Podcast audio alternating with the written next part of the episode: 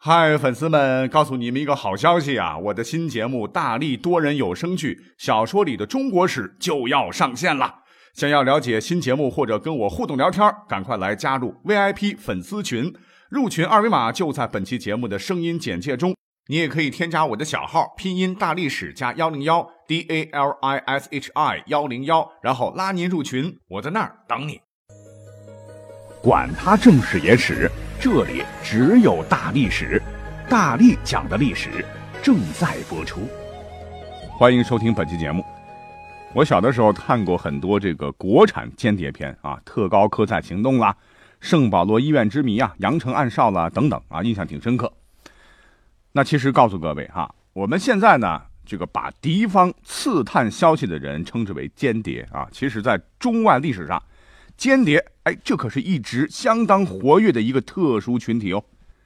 早在先秦时代，哈，咱们国家的第一部兵书《六韬》当中就记载，尤氏八人主次监侯变，开合人情，观敌之意，意为间谍啊，就已经出现了间谍这个词了。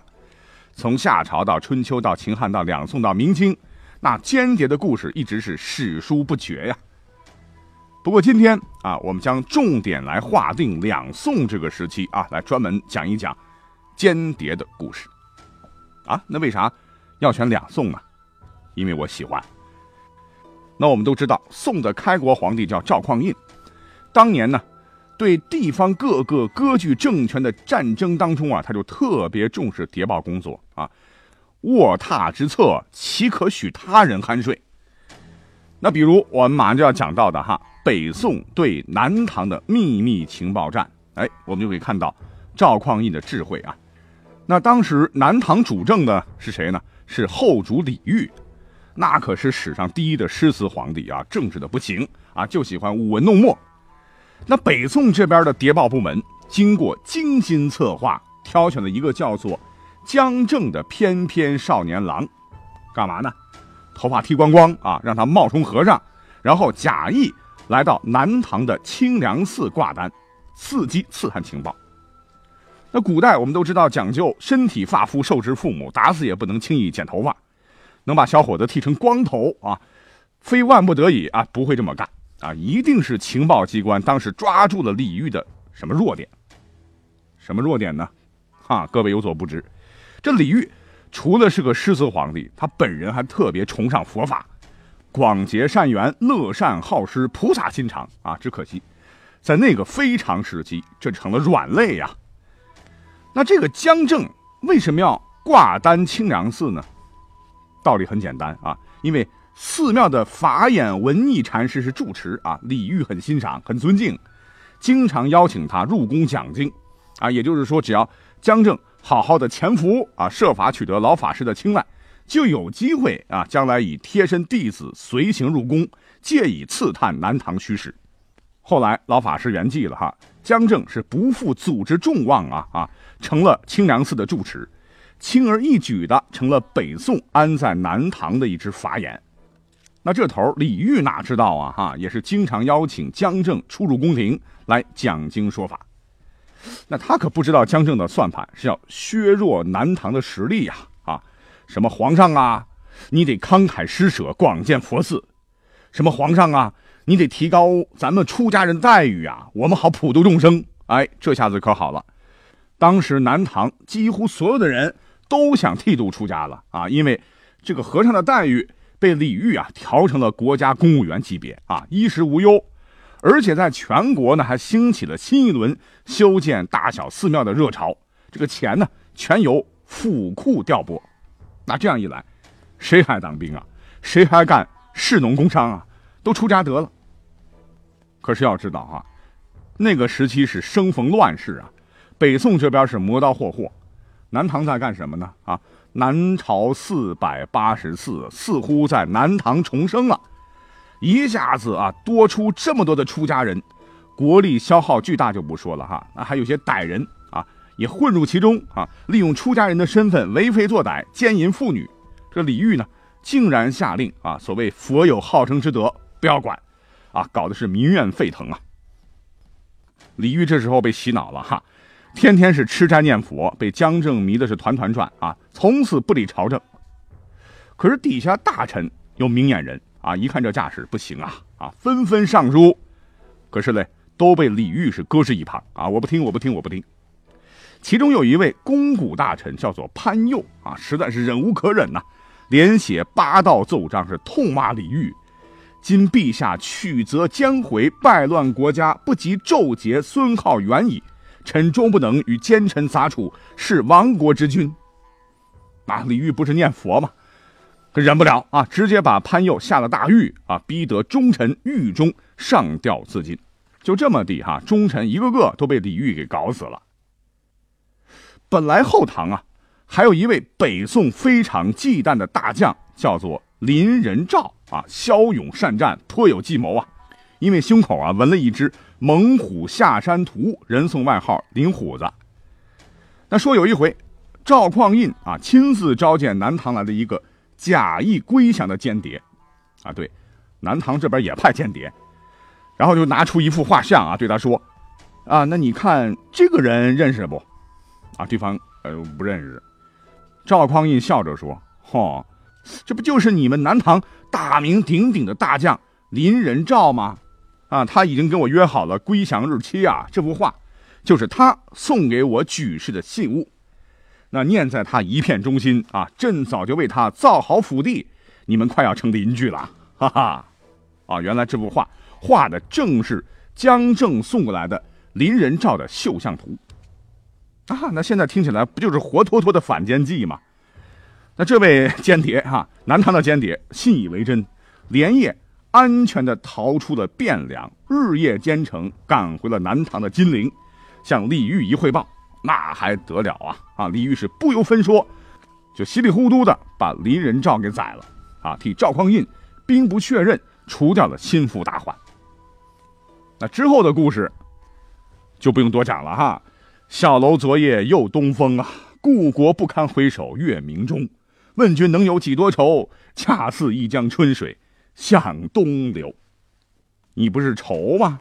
成全你，亡了国，成了阶下囚的李煜啊，被后来的宋太宗赵匡胤镇杀，享年四十二岁。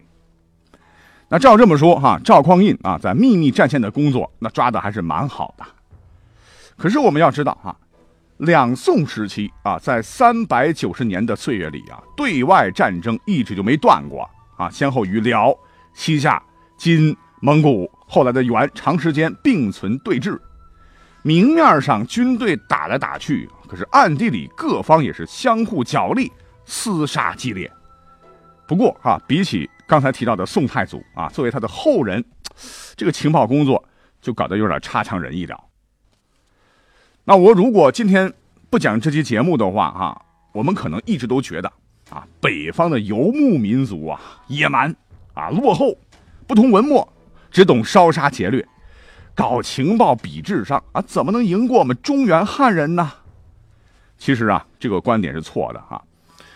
那人家能建立起与中原相抗衡的封建王朝，自有它的道理啊。军事就不说了，就是在情报工作上。啊，人家也是战果丰硕，比如下面就要讲到的辽，辽太祖是谁呢？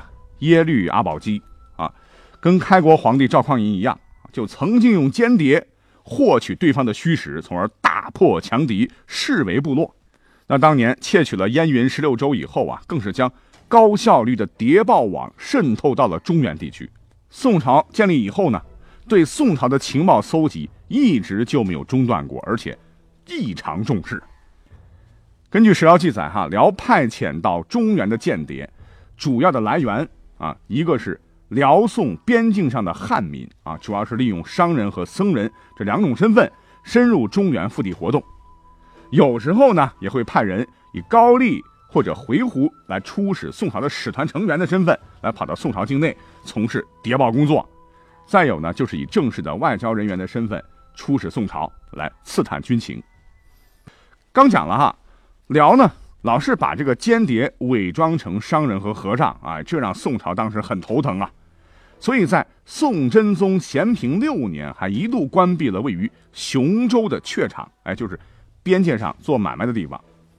那出家人云游四海啊，宋朝干脆是出台法令，河北地区的寺庙不能收留来自辽朝的僧侣，要出家啊，也必须由当地人担保才行。可是呢，他辽也不傻呀，你有政策，哎，我也有对策，哎，后来呢，他们干脆是用重金来购买宋朝官僚文人的诗赋政论，以这个为幌子，继续来获取大宋的情报，啊，因为咱们的诗人往往都是作诗的时候有感而发哈，对当时的军事啊。政策呀，天气自然变幻呐，啊都写在诗里边啊，很容易让间谍从蛛丝马迹中找到利用价值。再说那个时候也没有监控，也没有防伪的身份证，上网直接查询，搞得宋朝遍地都是辽的间谍，尤其是宋辽边境啊，其实风声鹤唳，是草木皆兵啊。据记载，在一零三八年啊，雄州境内的一个水塘啊。很重要的位置的一个水塘，因为干旱水干了啊。当时的知州，这为了防止辽的间谍探查到，马上调集大量人力畜力，四处运水啊，硬是把水塘给注满了啊。因为水源地的储量，在当时打起仗来非常重要的战略资源啊，人马都要喝水，属于军事情报搜集的重点。虽然啊，当时的宋朝是绞尽脑汁抓间谍，破坏间谍网，所以对辽的刺探活动也是围追堵截。估计黄承思忙的是一塌糊涂，但是从结果来看啊，辽还是通过各种途径和方式获取了大量有关宋朝的准确情报。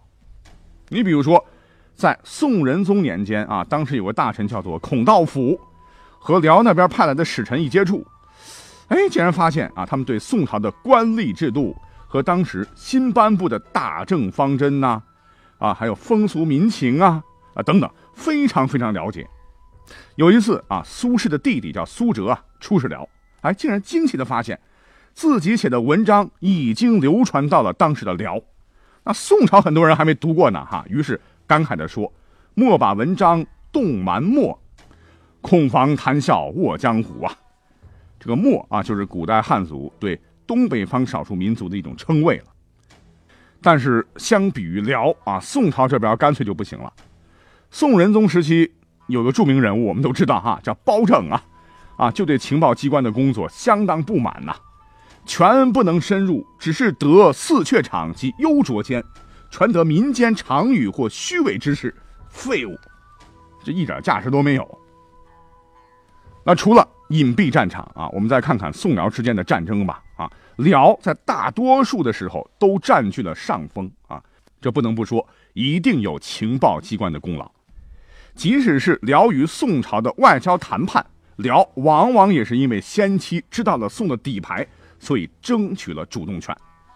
比如说，在宋仁宗庆历二年，辽与宋爆发了一场大战，是称关南地之争。啊，关南是在北宋时期，就是指后周世宗征辽打下的三州：宁州、莫州和瀛州。那打到最后呢，双方谈判啊，在最后阶段，宋朝使臣呢。原本是带着三份国书，一份比一份啊对辽的让步大。其实呢，我们这边都希望哈能签第一份啊，因为让利小。可结果怎么着呢？辽呢，直到使臣出示第三份宋朝让利最大的国书时，哎，才同意谈判条件。这也就是宋朝每年要向辽啊增加银十万两、捐十万匹的岁币，也是历史上的重息增币。为啥呢？啊，因为使团当中有辽的间谍啊，这个使团刚从京师出来，辽朝立马就知道了，那你还谈个啥呢？啊，所以宋朝呢吃了大亏。那这还是对辽啊，那对西夏、对金、对蒙古，不管是北宋、南宋啊，在情报战上其实一直处于下风。比如说当时的南宋啊，对于蒙古早期的认知啊，简直无知的令人发指，蒙古。何方神圣啊！当时满朝文武竟然天真的以为蒙古国早就灭亡了哈。那现在应该是鞑靼国冒用蒙古的名义要跟我们打交道，联合灭金而已呀！啊，你说情报搜集工作啊，做到这个份上哈，我也是醉了。好，说到这儿，我们也不能说宋朝的间谍机构那就是天天吃闲饭的，呃，毕竟还有成功的时候啊。比如说在南宋人所做的。《昭中录》中曾记载啊，有一年元军围攻襄阳啊，把襄阳围了个水泄不通，并在水道设置有严密的桩栅、栅栏和木桩子，鱼虾都很难通过。襄阳的宋朝守军呢，就选派了两名蛙人特工啊，从水道中前行了数十里，搬来了救兵。哎，而且告诉各位，我们可以很自豪地说啊，根据谍战工作需要，哈，宋代的密码技术当时全世界领先。当然，宋朝那时候不叫密码了哈，叫做字验。什么是字验呢？啊，就是要将各种情报用四十个字的一首诗中的某些字来表示。外人看起来呢，好像是一首诗。拿到情报长官那儿，他拿手里的密码本一对，哎，就知道这首诗的第几行、第几个字是关键字，然后勾出来，再一连，哎，就知道情报说的是啥内容了。此外，在宋朝啊。还有蜡书啊，就是封在蜡碗里的文书；还有瓮听，用薄皮封好口的瓮，放置在井中，用以听到啊地下远处传来的音响；还有空飘啊，什么风筝啊、孔明灯什么的；还有箭书、飞鸽传书、谐音或者隐语等等哈，这些间谍的工具或者是方法啊，把秘密战争推向了那个时代的高峰。说到这儿哈，我们要再讲一个宋朝谍报工作取得成功的一个个别案例啊。比如说，在宋仁宗时期，西夏的开国皇帝啊，就任命玉勒且来驻守边境。那这个玉勒且是个悍将啊啊，让北宋很头疼。怎么除掉他呢？那有一天，宋将崇世恒啊，下令让一个叫做光信的和尚去给玉勒且送信。可是这个和尚呢，办事不利啊。刚到西夏边境啊，就被不出所料的扣住了。一搜，嗯，有封信，一看都是些客套话啊，也没有什么特别的。可是李元昊多疑啊，他就是不信啊，就下令对光信使严刑拷打。